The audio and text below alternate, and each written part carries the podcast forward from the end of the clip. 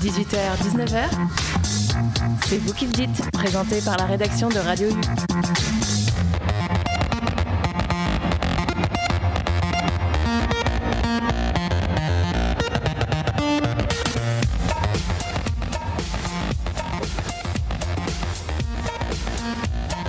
Et une nouvelle fois, Radio U sort de ses murs et embarque son studio mobile pour vous faire profiter toute la semaine d'une quotidienne spéciale dans le cadre du One Ocean Summit, le sommet international sur les enjeux environnementaux liés au monde marin.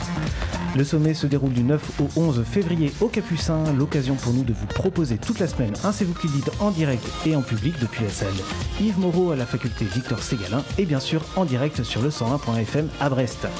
Radio U couvre donc l'événement en vous proposant de ce lundi à jeudi une heure d'émission. Nous y recevrons pour des tables rondes thématiques divers interlocuteurs et interlocutrices.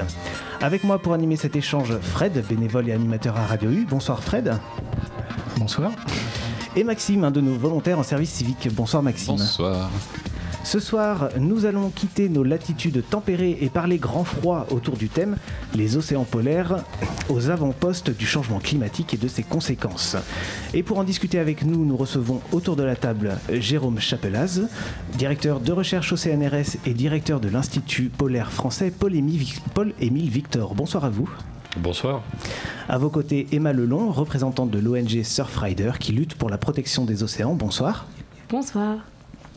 Nous avons également euh, Raphaël Bajon, euh, doctorant à Ifremer, à Ifremer au laboratoire océano, océan, oh là, j'y arrive, océanographique, physique et spatial. Bonsoir. Bonsoir. Et nous recevons également Yves-Marie Paulet, vice-président à l'université chargé de la mer. Bonsoir. Bonsoir. Euh, du coup, bah, je vais me tourner vers vous pour commencer, euh, Yves-Marie. Est-ce que vous pourriez peut-être nous faire un petit mot d'introduction sur ce One Ocean Summit et euh, en quoi il s'inscrit dans la politique de l'UBO oui, donc bon, bah, bonsoir à tous et d'abord merci de m'avoir invité pour ces quelques mots et puis merci à tous ceux qui sont là, qui ont, qui ont dit présent alors qu'on les, on les invitait très tardivement et encore merci. Bah, je crois qu'il se passe quelque chose à Brest là cette semaine, on en parle, hein, ça s'appelle le, sommet. Euh, le One Ocean Summit, le sommet de l'océan, parce que pour les scientifiques, il n'y a qu'un océan, l'océan mondial. Et euh, cette réunion est importante, c'est un sommet international. Alors, elle est née bon, euh, à l'occasion de, la grande réunion sur la biodiversité à, Marseille, à l'IUCN, en, septembre. Et c'est une annonce qui a un peu déconcerté tout le monde. La France annonce un sommet mondial. Et ça va se tenir à Brest. Et ça, ça sera donc en début d'année, février, janvier, février, mars, on ne savait pas trop. Bon, c'est une date particulière hein, qui arrive dans un agenda politique assez national, assez français, il faut le dire. C'est particulier, je ne vais pas détailler. Et dans un agenda qui est déjà bien complet avec un rendez-vous mondial pour les océans qui aura lieu à Lisbonne à la fin du mois de juin. Finalement toute la communauté scientifique et technique de la mer était sur cette cible de travail pour la fin du mois de juin 2022. Donc là, c'est un jalon complémentaire.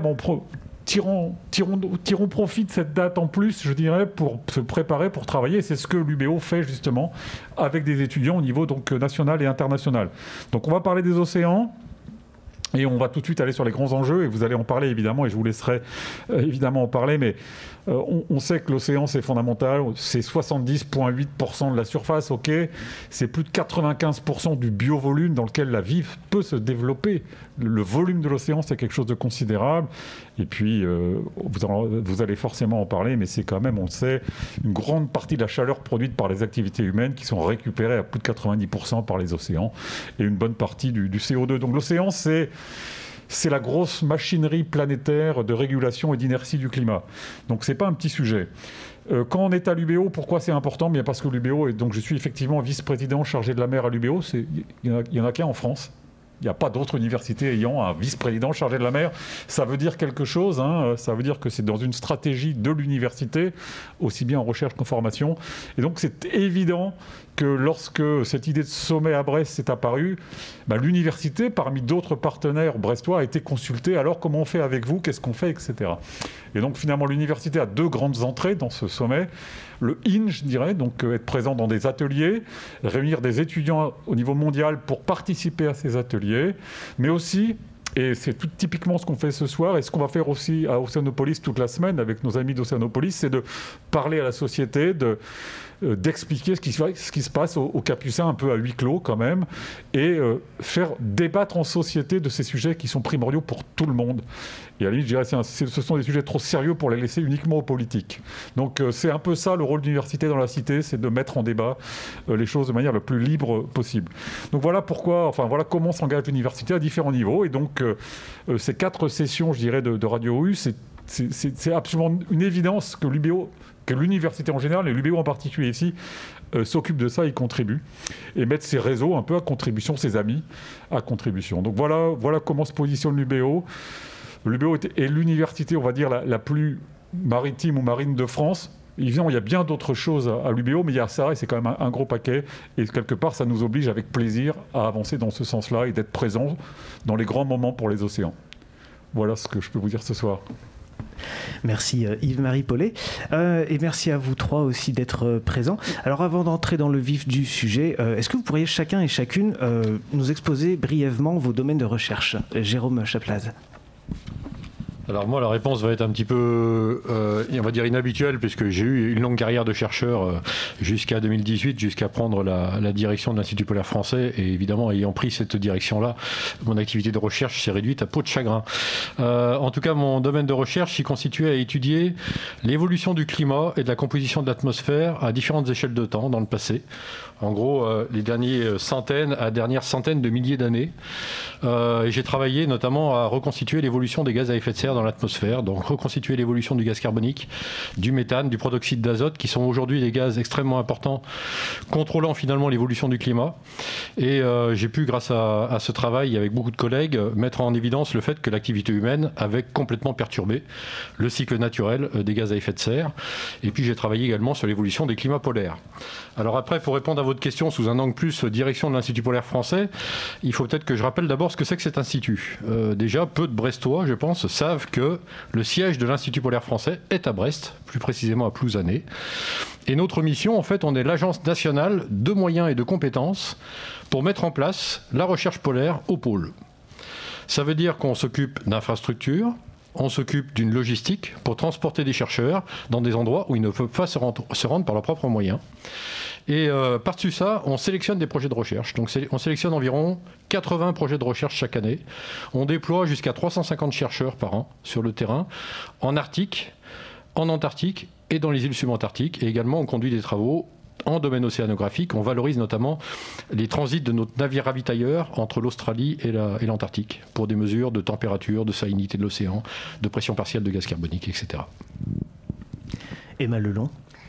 Merci beaucoup. Alors moi, c'est vrai que j'ai un petit peu cette double casquette, si je puis dire. Je suis à la fois doctorante en droit à l'UBO au sein du laboratoire Amur. Je travaille sur la reconnaissance d'une personnalité juridique à l'océan, de savoir si c'est un moyen efficace ou non pour protéger l'environnement marin. C'est la question que je me pose dans ma thèse. Et je suis également, dans le cadre d'un contrat de thèse CIFRE, pour ceux qui connaissent, euh, juriste et chargé de plaidoyer pour l'ONG Surfrider, qui est donc euh, basé plutôt dans le sud de la France. Euh, mais, je mais moi, j'habite Brest et euh, je travaille sur les pollutions issues des navires. Donc, tout ce qui va être démantèlement des navires, évidemment les, les, émissions atmosphériques, le bruit sous-marin, des sujets finalement assez variés, notamment dans la zone arctique avec l'enjeu de, de, la fonte des glaces et de l'utilisation des passages du nord-est et du nord-ouest à des fins de transport de marchandises notamment et Raphaël Bajon. Oui, alors merci à vous. Alors moi je suis doctorant, donc aussi doctorant à l'IFREMER, donc au laboratoire d'océanographie physique et spatiale comme vous l'avez rappelé au début. Euh, là je suis en train d'étudier euh, le transport de carbone dans l'Atlantique Nord et donc les échanges et le stockage et l'absorption avec euh, l'atmosphère, donc qui est une zone proche du, du pôle. J'avais aussi fait un stage en amont pour valider mon diplôme d'ingénieur au laboratoire d'océanographie physique et spatiale sur les microplastiques dans les océans. Et euh, de ce fait, là, j'ai voulu donc prendre part à ce côté de One Ocean Summit et intégrer aussi donc l'équipe donc UBO One Ocean Summit University. Pour euh, nous, jeunes chercheurs, on est un petit groupe de 50 à peu près jeunes chercheurs, pour venir parler et donner peut-être des prérogations, des, ce qu'on pourrait appeler un call for action, ce qu'on aimerait savoir et que ce, qu'on aimerait que les politiques fassent de notre côté. Euh, donc, et venir intervenir dans ce One Ocean Summit. Et on est un groupe donc 18 accrédités pour pouvoir euh, y venir intervenir. voilà pour moi. Eh merci pour votre présence à tous les trois. Donc avant de laisser euh, la parole à vous qui êtes euh, experts, hein, je pense qu'on peut, on peut le dire, vous voulez savoir un peu quelle était la représentation du thème d'aujourd'hui, celui des, des, polaires dans le changement climatique, pour, pour le Brestois, pour, et notamment pour l'étudiant en général. Du coup, je allé tendre mon micro bah, à l'UBO pour leur poser la, question.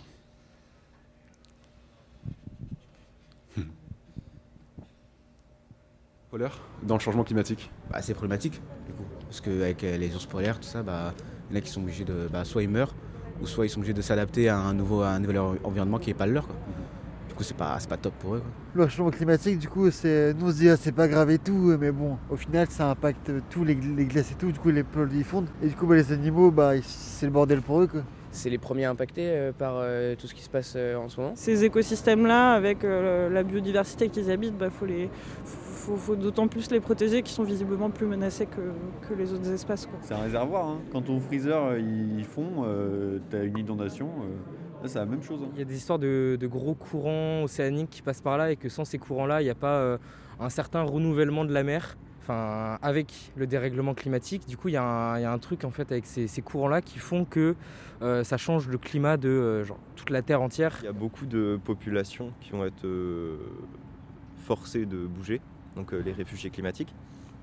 Et euh, même en France, où il y a des zones qui sont très près de la mer et où des permis de construire ont quand même été acceptés.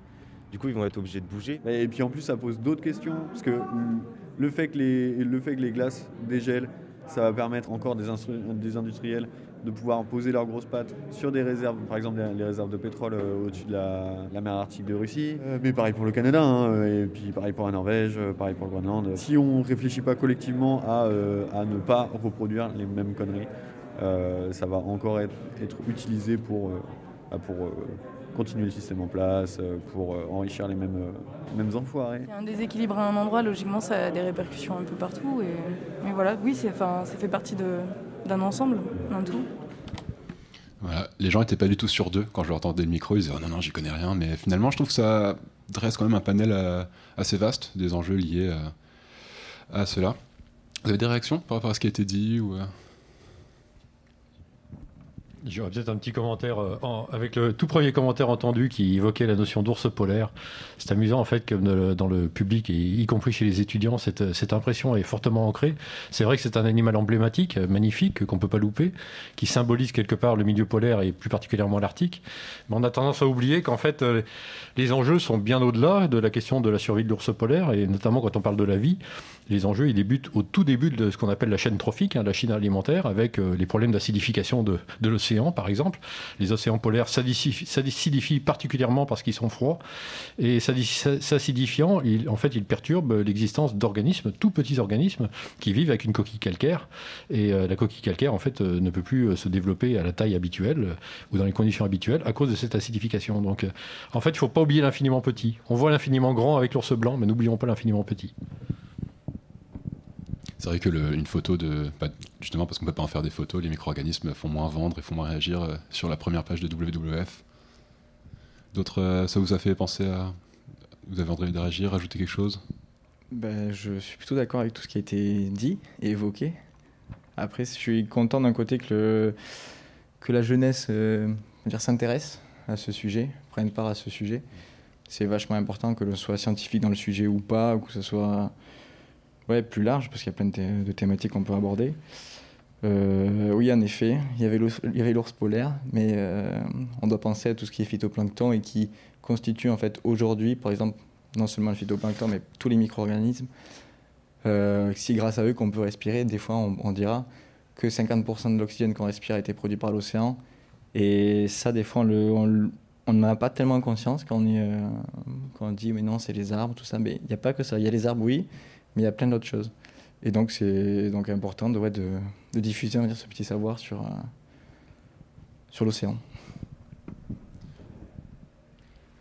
Je pense que ce qui ressort le plus, peut-être dans tous les témoignages qu'on a entendus, c'est le rôle assez central finalement de l'océan Arctique euh, dans le réchauffement climatique. C'est vrai que là, alors je ne suis peut-être pas aussi experte que mes collègues en sciences expérimentales autour de cette table, mais euh, l'océan glacial arctique avec la banquise a un rôle euh, éminemment euh, important dans le réchauffement climatique. Aujourd'hui, la glace, elle est de base, elle est à peu près blanche et en fait, elle est assez noircie parfois par des particules, notamment de carbone noir, qui sont issues des navires et qui empêchent euh, la glace de, contribuer à, l'absence de réchauffement climatique.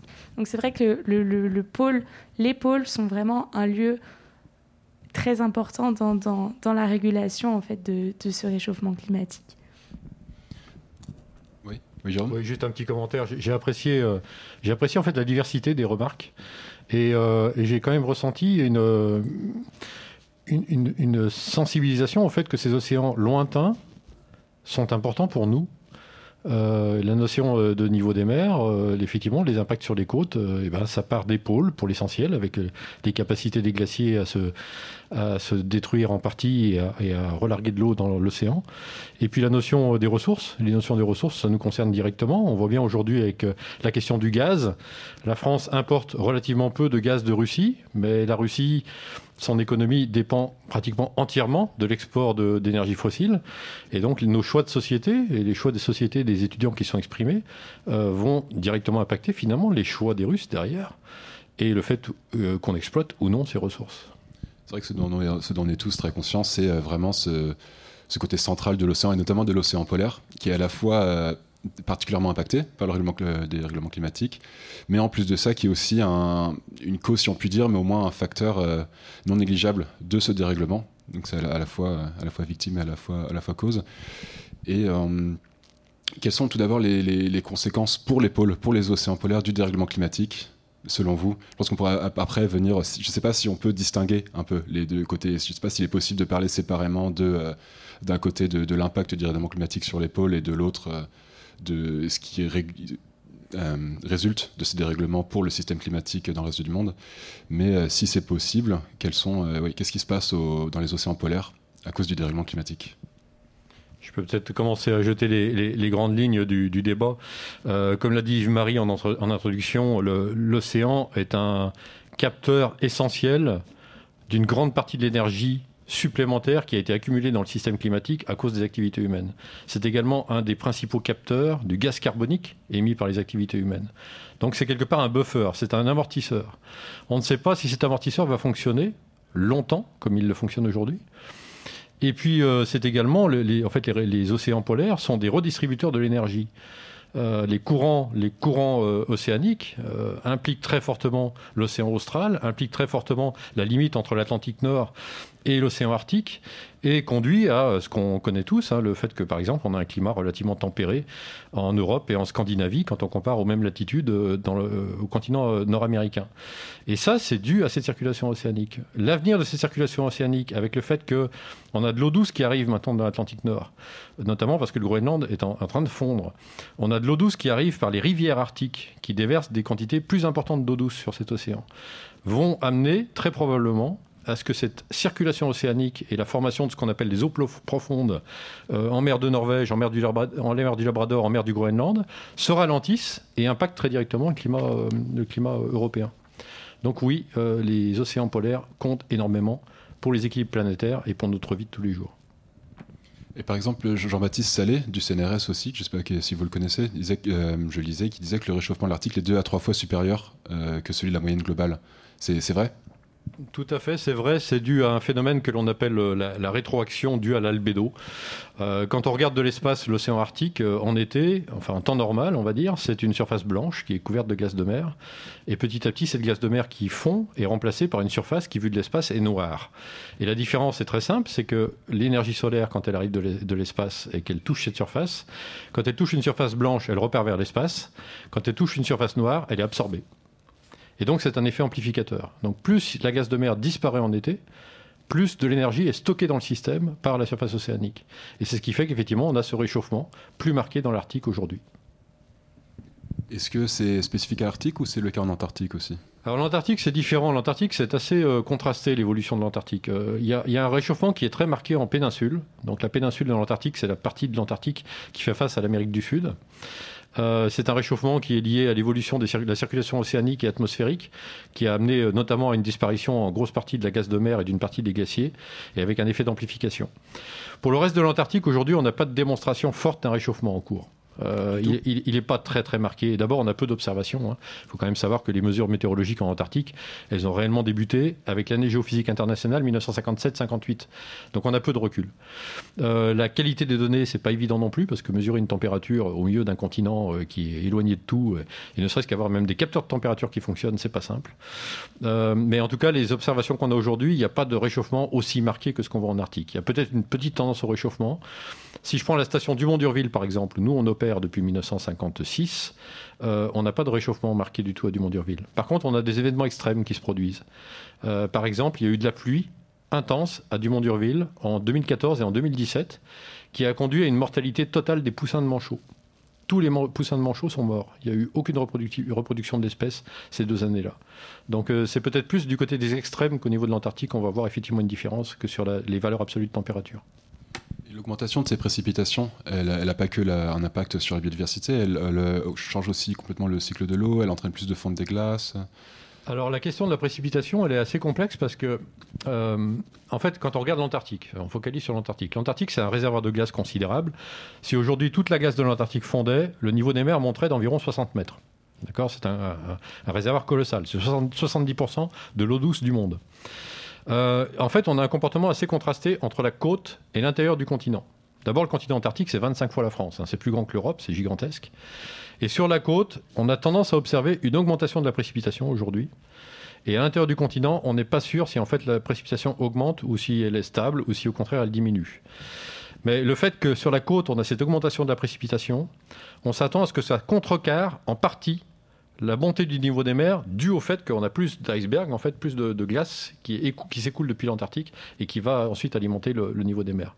Donc c'est un vrai sujet scientifique aujourd'hui. Je dirais que la conclusion n'est pas arrêtée. On s'attend à ce que cet effet de précipitation compense, mais pas pour totalité, euh, l'effet dû au fait qu'on a plus de glace qui aujourd'hui part vers l'océan depuis le continent antarctique. Et qu'est-ce qui cause euh, l'accroissement de cette précipita- précipitation? Alors en fait, c'est le- l'intensité des, de- je dirais, de l'évaporation déjà sur le sur le- l'océan. hein. Le fait qu'on ait une, un climat plus chaud fait que le- l'évaporation à la surface de l'océan s'accroît. On a des échanges euh, entre les latitudes tempérées et les latitudes euh, polaires qui sont toujours efficaces, qui font que cette précipitation est transportée par les champs dépressionnaires et va se déposer ensuite sur la côte, euh, la côte antarctique. Emma, je vous vous rapprocher de votre micro. Vous vouliez rebondir? Euh, non, simplement sur votre question sur. Je dirais que l'effet du réchauffement climatique sur les pôles et notamment sur l'Arctique, c'est un peu un cercle vicieux. C'est-à-dire que finalement, le principal effet qu'on voit souvent dans les médias notamment, c'est la fonte des glaces. Et la fonte des glaces fait que l'Arctique devient un espace d'appropriation et de souveraineté. On a des conflits sur euh, les lignes de base avec le Canada, la Russie notamment, euh, pour des enjeux de forage offshore notamment. Et finalement, plus on en fait un espace de souveraineté et plus on en fait une route commerciale intéressante aussi, avec l'ouverture du passage du nord-ouest et du nord-est, plus finalement on a d'armateurs qui vont vouloir emprunter cette route, parce que quand vous faites un, voyage entre Rotterdam et Shanghai, finalement c'est beaucoup plus pratique de passer par le pôle que de passer euh, par le canal de Suez et l'océan Indien. Donc finalement c'est un cercle vicieux, c'est-à-dire que plus le réchauffement climatique s'accélère en Arctique, plus on va être tenté d'utiliser ces routes. Et le vrai risque aujourd'hui, je dirais, c'est une marée noire. En Arctique, que ce soit par un navire euh, qui transporte du pétrole à des fins de, propulsion ou, de, ou, simplement de transport de pétrole euh, en vrac liquide, ou que ce soit une plateforme euh, offshore qui, qui a un accident, le vrai risque, c'est une marée noire. Donc finalement, on est sur un cercle vicieux, c'est-à-dire que si on fait rien pour protéger l'Arctique, ça va devenir un, un espace de, de souveraineté, d'enjeux de souveraineté et d'appropriation, et une route commerciale de plus en plus utilisée.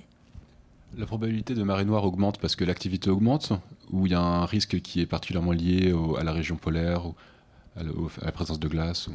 Alors, l'activité augmente, mais le risque de marée noire est surtout euh, fait peur, je dirais, surtout parce qu'on pourrait intervenir beaucoup plus difficilement en cas de marée noire euh, dans ces régions-là. On, a vu plusieurs marées noires en, Bretagne euh, ces dernières décennies qui ont beaucoup marqué la région. C'est vrai qu'on malgré les, catastrophes naturelles que c'était, on a quand même pu dépolluer les plages, les oiseaux, etc. En Arctique, c'est beaucoup plus dur d'intervenir et c'est notamment pour ça que ce risque fait peur aujourd'hui, je dirais, dans les politiques publiques de la mer. C'est notamment. euh, pardon, allez-y. Je peux peut-être rajouter quelque chose pour compléter euh, ce, qui, ce qui vient d'être dit. Euh, en fait, au niveau du transport, il faut bien distinguer. On a trois grands types de transport maritime. On a le transport de vrac, on a le transport de liquide et on a le transport de boîte, les conteneurs. Et en fait, le, transport de conteneurs, aujourd'hui, il n'y a pas de raison qu'il passe par l'Arctique, tout simplement parce que le rendement d'un transporteur de conteneurs, c'est de faire plusieurs stops, euh, d'avoir des arrêts les plus courts possibles, de prendre des boîtes à Hong Kong, les transporter à Shanghai ou euh, de les transporter euh, sur un lac en- essentiellement équatorial. Donc là-dessus, je dirais qu'on est à peu près tranquille. En revanche, le transport de liquide, encore une fois, le, passage du nord-est au large de la Russie, on passe devant des zones où il y a des réserves de pétrole et de gaz considérables. Et l'intérêt de la Russie, on le voit bien aussi avec la Chine, c'est effectivement de faire en sorte qu'une partie de ce, notamment du méthane qui est extrait du sol, soit liquéfié. C'est notamment l'installation Yamal LNG qui a été mise en place par Total, et ensuite soit transporté par ces, ces méthaniers euh, jusqu'à des ports, euh, effectivement en Asie ou euh, en Europe. Donc c'est là qu'il y a le vrai- véritable risque. Et pour compléter ce, que, ce qui a été dit également, une difficulté qu'on a en fait dans le contexte arctique, c'est les basses températures. Donc si on a effectivement une marée noire, si on a un, navire qui s'échoue et qui relargue le, le pétrole qui est dans ses cuves, en fait ce pétrole va mettre une éternité à se décomposer.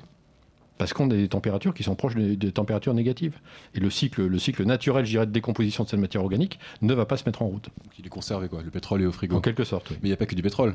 Alors, quels sont les gisements On a, Quelles sont les ressources euh, sous, les, sous le pôle? Alors les ressources sur les pôles, on sait déjà qu'il y a beaucoup de pétrole et de gaz, et ça c'est, euh, c'est, je dirais, le, le gros enjeu au niveau, euh, au niveau de, la, de la Russie, mais il y a également des ressources très fortes euh, minérales, notamment au Groenland.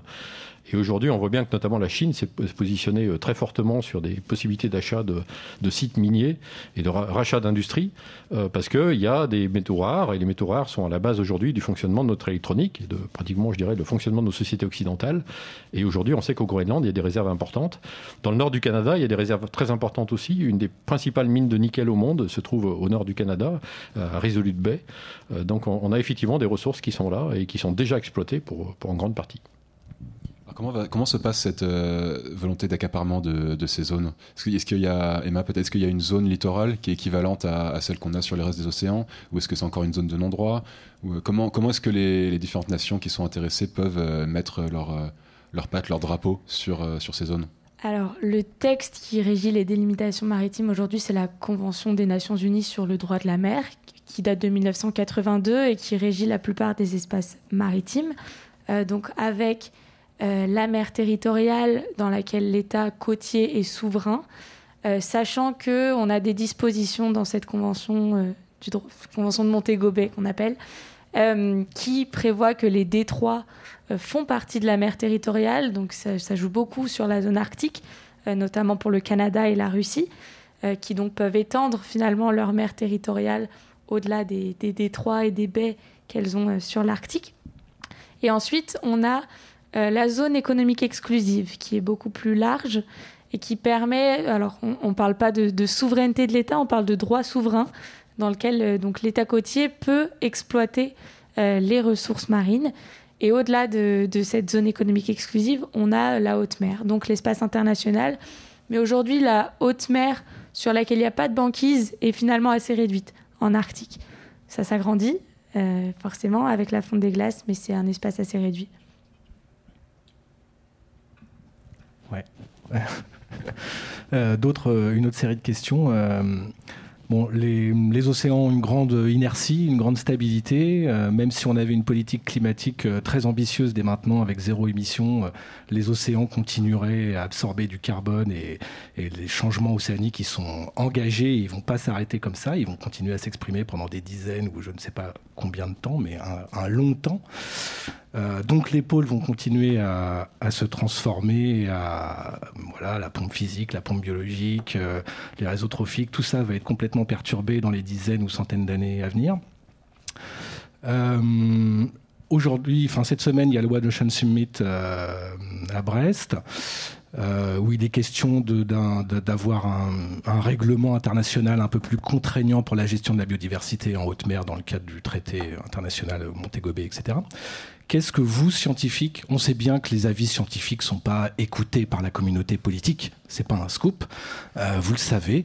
Euh, qu'est-ce que vous, scientifiques, vous avez une stratégie? Qu'est-ce que vous attendez de ce sommet sur les pôles précisément? Où il n'est pas forcément question de changement climatique, mais il est question de gérer la biodiversité en haute mer, donc la haute mer qui est aujourd'hui recouverte par la banquise. J'ai vu il n'y a pas longtemps que il y a des modélisations qui disent qu'à partir de 2035, entre 2035 et 2086, la glace de mer arctique estivale pourrait avoir complètement disparu.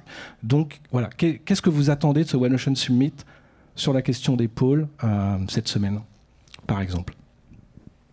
Alors qu'est-ce qu'on en attend? Je pense que c'est assez compliqué parce que quand on se rend compte de tous les acteurs qui y a en jeu derrière, je ne sais pas si on peut vraiment s'en attendre quelque chose. Enfin, en attendre quelque chose.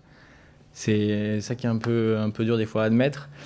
Mais qu'est-ce qu'on en attend C'est peut-être de revenir des États, si on pouvait dire, des pré-industriels, pardon, des États pré-industriels, un état de physique et biologique et, euh, qui pouvait se passer ben, avant les années 1950 à peu près.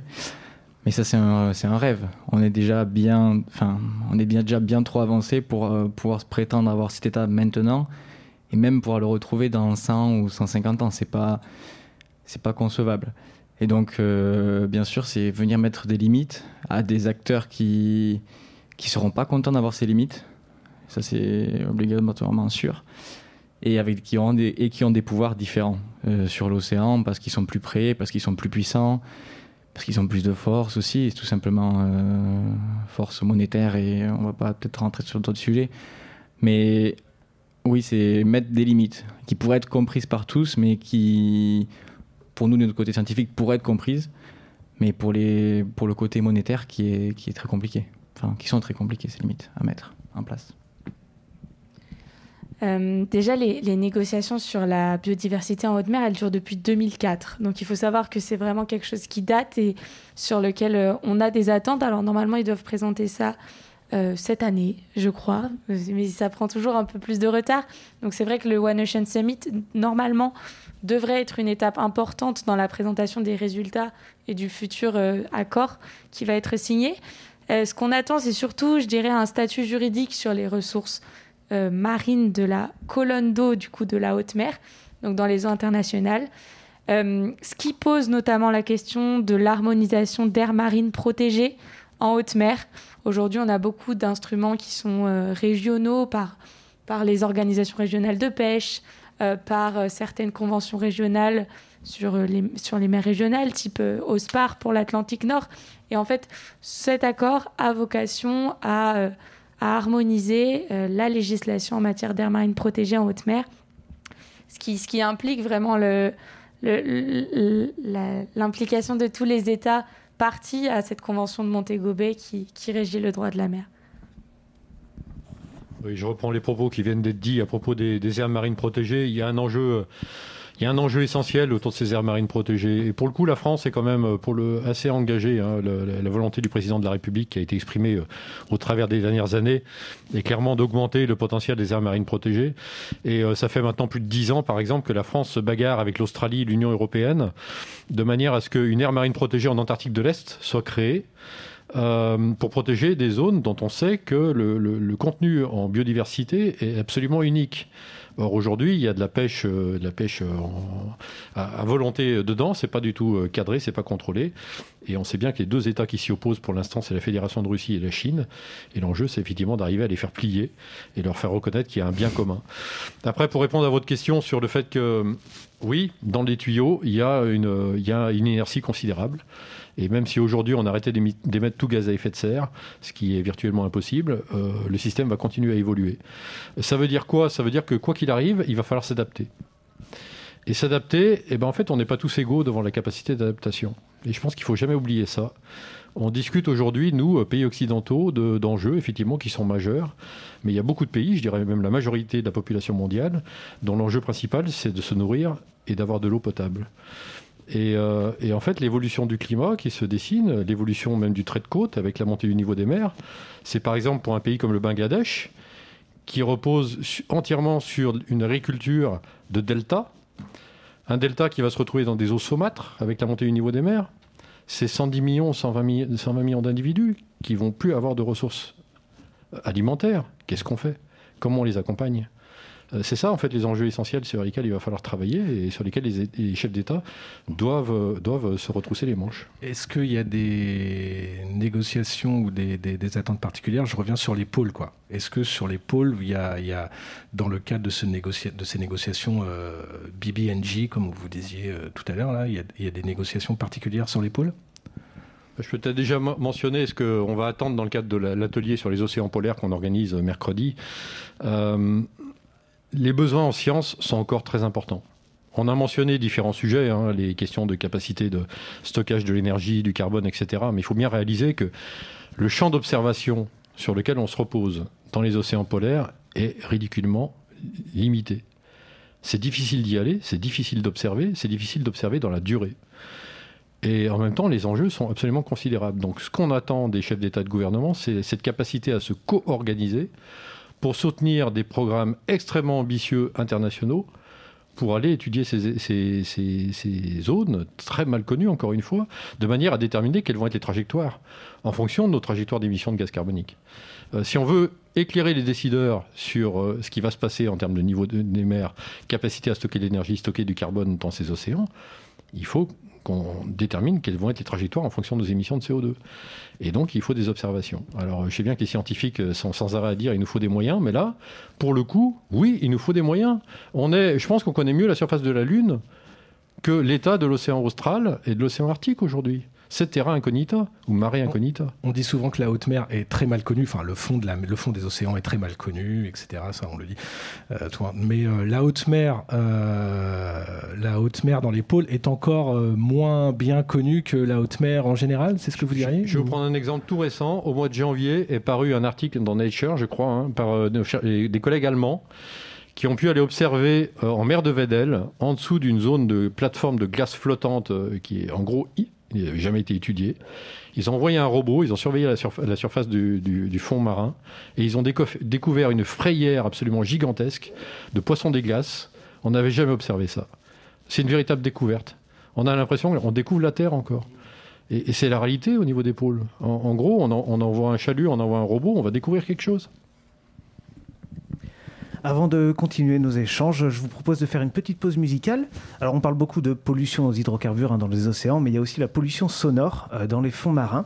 On va écouter un titre de François Joncourt, c'est tiré de son dernier album Sonar Tapes. Alors, c'est un projet au concept assez original qu'il a mené en 2021 avec la Carène et le, le laboratoire franco-canadien Bibest qui s'intéresse aux nuisances sonores causées par l'humain dans les fonds marins. On écoute Obsession et répétition sur Radio U.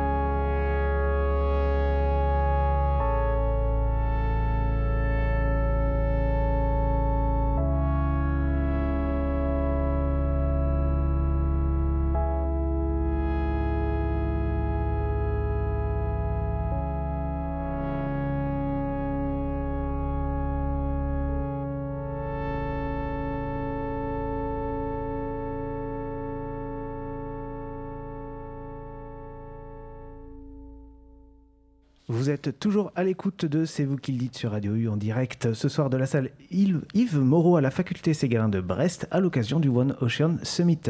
On écoutait à l'instant Obsession et répétition de François Joncourt, donc, que je disais qui travaillait avec le laboratoire Bibest sur euh, euh, les nuisances sonores causées par l'être humain dans les fonds marins. Alors, moi je me demandais, est-ce que vos structures sont aussi sensibilisées à cette pollution sonore dans les fonds marins? Question piège un peu. Euh, pour ma part, oui, puisque euh, chez Surfrider, donc moi je travaille sur le transport maritime et en fait, euh, alors actuellement il n'y a pas de législation qui réglemente le bruit sous-marin comme pollution marine, mais c'est vrai que parmi les projets sur lesquels je travaille, on a un label de transport maritime propre qui s'appelle Green Marine Europe et dans lequel on a des critères d'évaluation des armateurs sur la pollution liée au bruit sous-marin. Aujourd'hui, la législation, elle est, enfin, elle est inexistante. Il y, a, des guidelines de l'Organisation maritime internationale qui vont peut-être être bientôt révisées. C'est dans les tuyaux.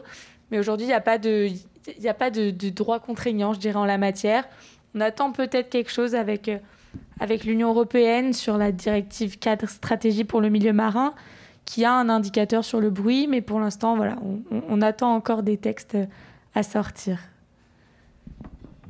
Oui, je peux préciser pour prendre part aux travaux de la, des délégations au traité sur l'Antarctique euh, que c'est un des, des sujets qui est en, train de, monter en puissance. Euh, clairement, il n'y a pas seulement l'impact euh, des, par exemple, des touristes qui vont aller visiter des, des, manchotières ou, ou voir des, morses ou des manchots, mais effectivement la perturbation due au bruit de ces nombreux navires qui aujourd'hui circulent par exemple autour de la péninsule antarctique, à peu près tous sur les mêmes parcours, et avec un nombre qui est croissant, puisque je crois qu'avant la pandémie, on comptait jusqu'à 80 000 touristes sur une campagne en Antarctique, pratiquement tous concentrés sur la péninsule antarctique.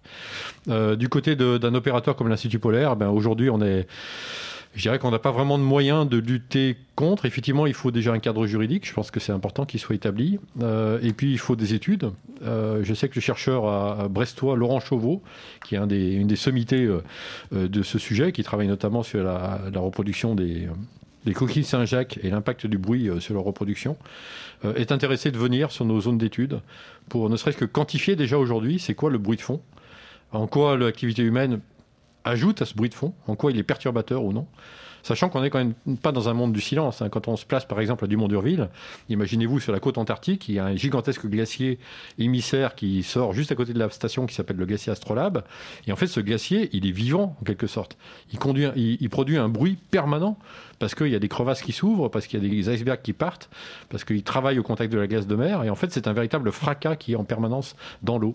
Mais peut-être que les espèces locales, effectivement, sont habituées à ce fracas et beaucoup moins habituées à un bruit d'hélice ou à euh, un bruit de, un euh, moteur, etc., euh, venant de nos activités. Jérôme, vous disiez justement qu'il vous fallait absolument des fonds pour mieux explorer, mieux connaître les fonds marins. Ce avec quoi je suis d'accord, mais ça m'a fait penser est-ce que ne pas explorer et connaître parfaitement, est-ce que ça ouvre pas justement la porte à l'exploitation? Par exemple, si on n'y va pas, on sera on verra pas qu'il y a des ressources pétrolières, on découvrira pas des, nodules polymétalliques. Euh, est-ce que garder une part de mystère, ça pourrait pas protéger les océans?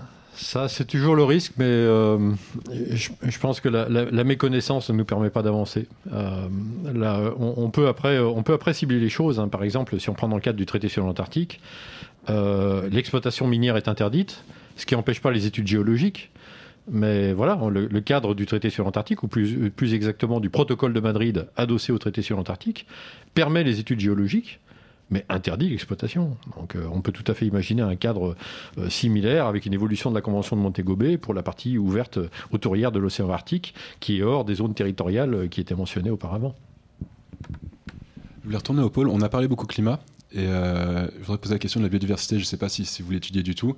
Mais euh, le dérèglement climatique au pôle en Antarctique et en Arctique, quel, euh, quel impact il a sur la biodiversité euh, dans, ces, dans, ces, zones? Raphaël? Allez, Raphaël. je suis pas le, je suis pas le, le, meilleur pour parler du sujet. Je pense que je vais laisser Jérôme parler dessus. Alors je ne suis pas non plus un spécialiste de la biodiversité, hein. mon domaine c'est plutôt les géosciences. mais en tout cas de ce que j'ai pu entendre de mes collègues qui travaillent sur le sujet, en fait les, les régions polaires ne sont pas spécialement riches en biodiversité, contrairement aux régions tropicales qu'on connaît avec les récifs coralliens, etc. En revanche, ce sont des endroits où les mutations génétiques sont accélérées. Donc les capacités d'évolution du monde vivant au pôle est beaucoup plus marquée que les capacités d'évolution ailleurs. Euh, après, c'est effectivement une biodiversité qui est sous stress, différents stress. En Arctique, évidemment, l'évolution de la température fait que des espèces aujourd'hui dans l'océan se retrouvent en compétition avec des espèces qui n'y étaient pas avant. Si vous prenez par exemple un endroit où nous on travaille qui est le Svalbard, le Svalbard c'est à 60, 75, 80 degrés de latitude nord, c'est donc à l'est du Groenland. Euh, Aujourd'hui, dans les fjords du Svalbard, on voit arriver des espèces qui proviennent d'Atlantique Nord et qui n'y étaient pas avant. Et donc pour les espèces habituées à ces lieux, il y a une compétition qui n'existait pas avant. S'ajoute à ça des pressions. Euh, les pressions, on a parlé de l'acidification tout à l'heure, hein, qui touche la, chaîne trophique, donc la chaîne alimentaire dès le départ. Et puis la pression des pollutions. Il se trouve que l'Arctique, c'est un lieu de concentration des pollutions.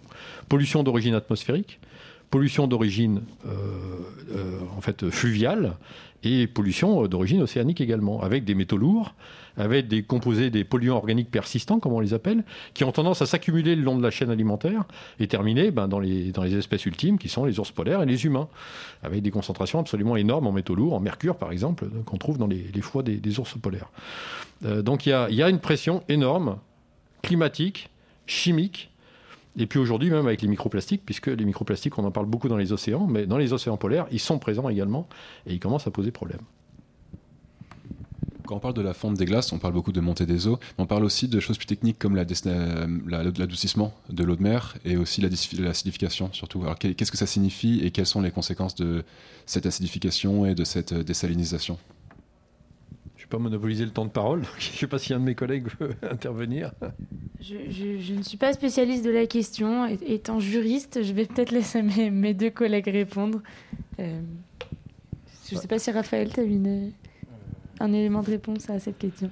Bah, L'acidification, comme je disais, le, le, fait que l'océan devienne plus acide, euh, fait que euh, la, capacité des organismes vivants à produire de la calcite devient plus difficile. Alors la calcite, c'est l'élément structurant de la coquille de euh, certaines,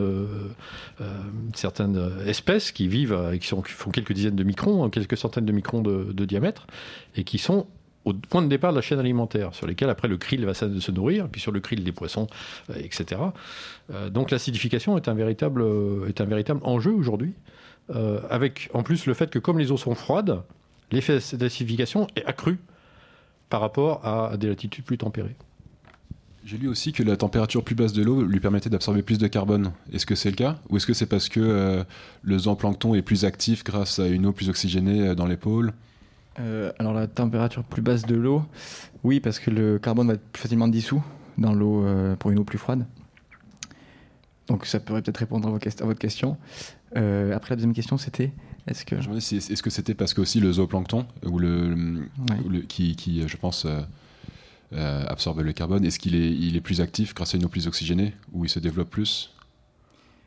Alors, euh, est-ce qu'il est plus, ac plus actif dans les eaux oui, plus oxygénées Il va utiliser les nutriments qui seront le nutriment et le, le, carbone qui sera dissous dans l'eau. Il va l'utiliser pour après le donner donc à une chaîne, la chaîne alimentaire marine. le fait que l'eau se comment dire, se réchauffe est une mauvaise, enfin, c'est un mauvais processus qui va le peut-être le contraindre, le contraindre. Hein.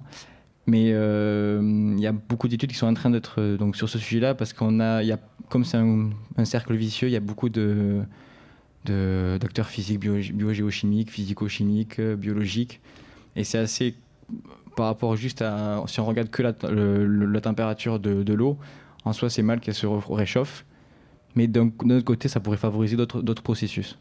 Donc c'est une grande question, je pense. Enfin, ça ne peut pas être répondu comme ça directement. On est, on est aussi très conscient, on s'en rend compte euh, dans, le, dans les interventions qu'on a eues tout à l'heure en enregistrement, que le, la fonte des glaces change les, les, courants marins, en fait, notamment dû à l'azoutissement la, de l'eau, qui, je crois qu'elle va moins aller vers le fond de l'océan. Du coup, ça, ça change les courants, mais on ne sait pas trop ce que ça signifie exactement et quelles sont les conséquences précises de ces changements de, de courants marins. Est-ce que vous pouvez nous éclairer là-dessus? Ben, Peut-être juste pour euh, redire ce qu'avait dit Jérôme tout à l'heure, c'est que euh, notre climat actuel dépend vachement des courants océaniques qui sont à nos côtés, à nos côtes. Donc modifier, venir modifier nos, les courants océaniques qui sont à nos côtes, ça va modifier notre climat. Euh, en pire, en moins pire, on, enfin ça, ça, va, ça, va le, ça va le modifier dans tous les cas. Il y a eu un appauvrissement du Gulf Stream, si je me rappelle, enfin, si je me rappelle bien, il y a très rare, euh, il y a peu de temps. C'était très rare et c'est une des seules fois où on le remarque. Et euh, est-ce qu'on sait comment ça le modifie? Est-ce que ça, ça, ça, donne lieu à plus d'événements extrêmes ou est-ce que ça réchauffe encore plus? En fait, ce qui se passe quand on prend le, la circulation océanique de grande échelle, donc comment, comment une particule d'eau va faire en gros le tour de l'océan à travers des centaines, voire des milliers d'années. Euh, si on prend le point de départ au niveau des Antilles, donc les Antilles, c'est là où en fait vont se former des eaux chaudes et salées, qui vont remonter ensuite avec ce qu'on appelle communément le Gulf Stream, avec des séries de tourbillons qui vont remonter ensuite une partie vers la côte ouest du Groenland, une partie vers la côte est du Groenland. Et ces eaux, une fois qu'elles arrivent dans, ces régions beaucoup plus froides, vont se refroidir, euh, sont toujours très chargées en sel, et en fait elles vont se densifier, et se densifiant, elles vont plonger. Et quand elles plongent, elles relarguent en fait une partie de leur énergie vers l'atmosphère, et c'est ce qui fait qu'on a ce climat particulièrement tempéré en Europe et en Scandinavie. Euh, quand on dit eau lourde, parce que euh, froide et salée, et qu'on imagine que sur cette eau, on amène de l'eau douce et peut-être un peu plus chaude, en l'occurrence de l'eau qui provient de la fonte du Groenland et de l'eau qui vient des rivières arctiques, on comprend bien que cette formation des eaux profondes, elle est réduite, voire arrêtée. Et en fait, c'est là qu'est tout l'enjeu, qui avait été euh, popularisé par le fameux euh, film Le jour d'après, hein, avec un, scénario extrême, hein, où ce processus se déclenchait en 24 heures, ou à peu près, ou à peu près la durée du film. Euh, bon, c'est pas ça, hein, c'est pas ça. On a on sait... une ère glaciaire dans le ah, film. oui, tout à fait. Et puis, les, et puis les modèles, enfin les modèles pour le coup océaniques et climatiques ne sont pas tous d'accord à la fois sur l'intensité du phénomène, quand le phénomène va vraiment se, être marqué et quelle, et, quelle va être son, sa temporalité. En tout cas, le sujet est là. Et aujourd'hui, c'est un vrai travail de recherche qui, encore une fois, repose sur des observations qui sont ce qu'elles sont. C'est-à-dire qu'on a quelques radiales dans l'océan Atlantique avec des mesures qui sont faites avec des bouées. Euh, et puis voilà, il faut faire avec ça et avec les modèles. Oui, euh, merci pour ces précisions euh, océanographiques. Euh, tout à l'heure, vous avez tous un peu parlé de, pression anthropique qui, s'ajoute finalement aux effets du changement climatique. Vous avez parlé de migration des basses latitudes vers les hautes latitudes, avec la remontée de tout un tas d'espèces qui vont vers les pôles parce qu'il fait de plus en plus chaud aux basses latitudes. on a parlé de forage pétroliers ou d'exploitation de nouvelles ressources halieutiques, minérales, etc. etc., etc. Et mais il est dit dans les rapports du GIEC, mais dans plein d'autres euh, rapports aussi, que euh, euh, un des premiers, un des premiers moyens pour essayer d'augmenter la, de favoriser la résilience des écosystèmes marins, c'est déjà d'essayer de limiter les activités humaines in situ, si j'ose dire, pour limiter les, impacts des, activités anthropiques sur place et, et essayer de, de, de, que les écosystèmes puissent s'adapter au mieux au changement climatique qui de toute façon sont inévitables. Comment vous, euh, scientifiques, sur la question des pôles, euh, comment vous, essayez de, faire comprendre ça aux politiques qu'on est sur une notion de résilience, de temps long, et que finalement on peut pas... Euh, on peut pas rester sur le business as usual sur, en termes d'activité de, humaine sur place, quoi. Et qu'il faut limiter les activités humaines. Ça peut être avec des aires marines protégées, mais ça peut être aussi avec d'autres outils. Comment, c'est quoi, votre, votre stratégie? je vais commencer, puis tu vas continuer. Euh, vous avez mis le doigt là où ça fait mal. Euh, l'agenda du politique, c'est pas l'agenda du scientifique. Euh, l'échelle de temps, c'est pas la même. Le, politique, il résonne à l'échelle d'une élection. Aujourd'hui, un président de la République, il, résonne à l'échelle de 5 ans. Et c'est très difficile, effectivement, d'avoir des engagements à plus long terme. Or, tout ce dont on parle là, depuis maintenant presque une heure, ce sont des sujets de long terme, qui demandent une action aujourd'hui. Mais en fait, on est à bord d'un pétrolier où si on lui coupe le moteur, il va continuer à avancer. Donc euh, les, actions aujourd'hui ont des conséquences sur le très long terme. Et en même temps, le, politique qui doit prendre le risque d'une action aujourd'hui qui va peut-être lui coûter son poste, ben, il n'en verra pas les fruits euh, parce qu'il sera probablement mort quand on en verra les fruits. Donc c'est pas pas facile du tout. Au moins on peut jouer sur des sur des éléments où les effets vont se retrouver très vite. Je prends un exemple, c'est l'interdiction de l'usage du fuel lourd par les navires qui naviguent dans les régions polaires. Le fioul lourd, on le sait, c'est une catastrophe. Il émet énormément de composés soufrés, il émet énormément de suie, et ces suies, elles sont noires. Tout le monde, n'importe qui qui a vu le panache d'un navire qui fonctionne au, fioul lourd comprend de quoi je suis en train de parler. Et quand ce panache noir se répand sur une surface blanche qui s'appelle la neige et la gaz de mer, eh ben il fait quoi? Il amplifie la fonte et en fait il accroît euh, la, disparition de la gaz de mer. Donc effectivement, là une action très simple qui pour le coup a été actée dans le cadre du code polaire, c'est d'interdire l'usage du fioul lourd sur les navires qui vont travailler dans la région en question. Emma, vous vouliez rebondir là-dessus peut-être C'est vrai qu'on on parlait du quinquennat, moi je vais peut-être vous parler de l'Organisation maritime internationale qui fonctionne, je dirais, encore plus lentement. Euh, bon, évidemment, c'est une organisation internationale, donc on n'a pas cette réélection, je dirais, euh, qui, pointe le bout de son nez. Euh, donc, on parlait du, du ban du fioul lourd. C'est vrai que c'est une mesure pour laquelle on a beaucoup travaillé. Chez Surfrider, au sein d'autres coalitions, il y a une, une, association qui s'appelle HFO Free Arctic, notamment avec la Clean Arctic Alliance, qui a beaucoup travaillé sur le sujet. Bon, le ban euh, qui a été voté l'année dernière, c'est un ban assez mitigé pour nous. C'est-à-dire qu'en fait, il entrera en vigueur en 2024, mais que jusqu'à 2029, euh, la législation prévoit encore des exemptions, avec notamment les États côtiers euh, de l'Arctique, notamment la Russie évidemment, qui peuvent toujours exempter leurs navires finalement de respecter ce ban du fioul lourd en Arctique.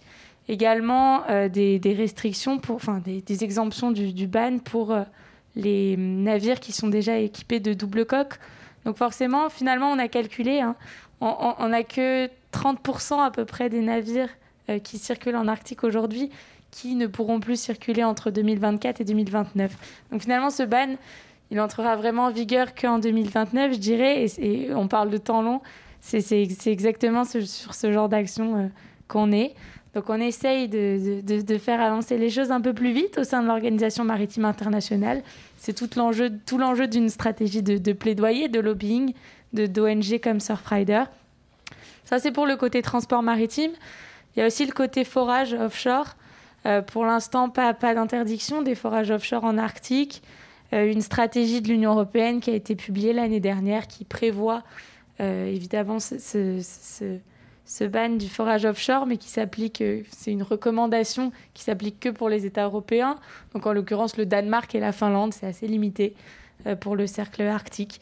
Voilà, on, fait ce qu'on peut, on essaye de faire avancer les institutions en, dans, dans, dans, dans, ce sens-là, mais, mais ça prend du temps. Voilà. Merci beaucoup. Alors c'est vous qui le dites arrive à son terme pour cette émission spéciale en direct de la faculté Ségalin à l'occasion du One Ocean Summit. Merci à nos trois invités. Jérôme Chapelaz, euh, directeur de l'IPEV, Emma Lelon, représentante de la fondation de l'ONG Surfrider, et Raphaël Bajon, doctorant à Ifremer. Merci aussi à Yves-Marie Paulet, vice-président chargé de la mer à l'UBO. Merci Fred et Maxime euh, pour l'animation de la table ronde, Vincent à la technique. Et nous remercions également l'UBO pour nous avoir permis d'organiser cette émission spéciale en direct de la faculté Ségalin. C'est vous qui le dites, c'est terminé. On se retrouve demain, même heure, pour un nouvel échange. Bonne soirée sur Radio U.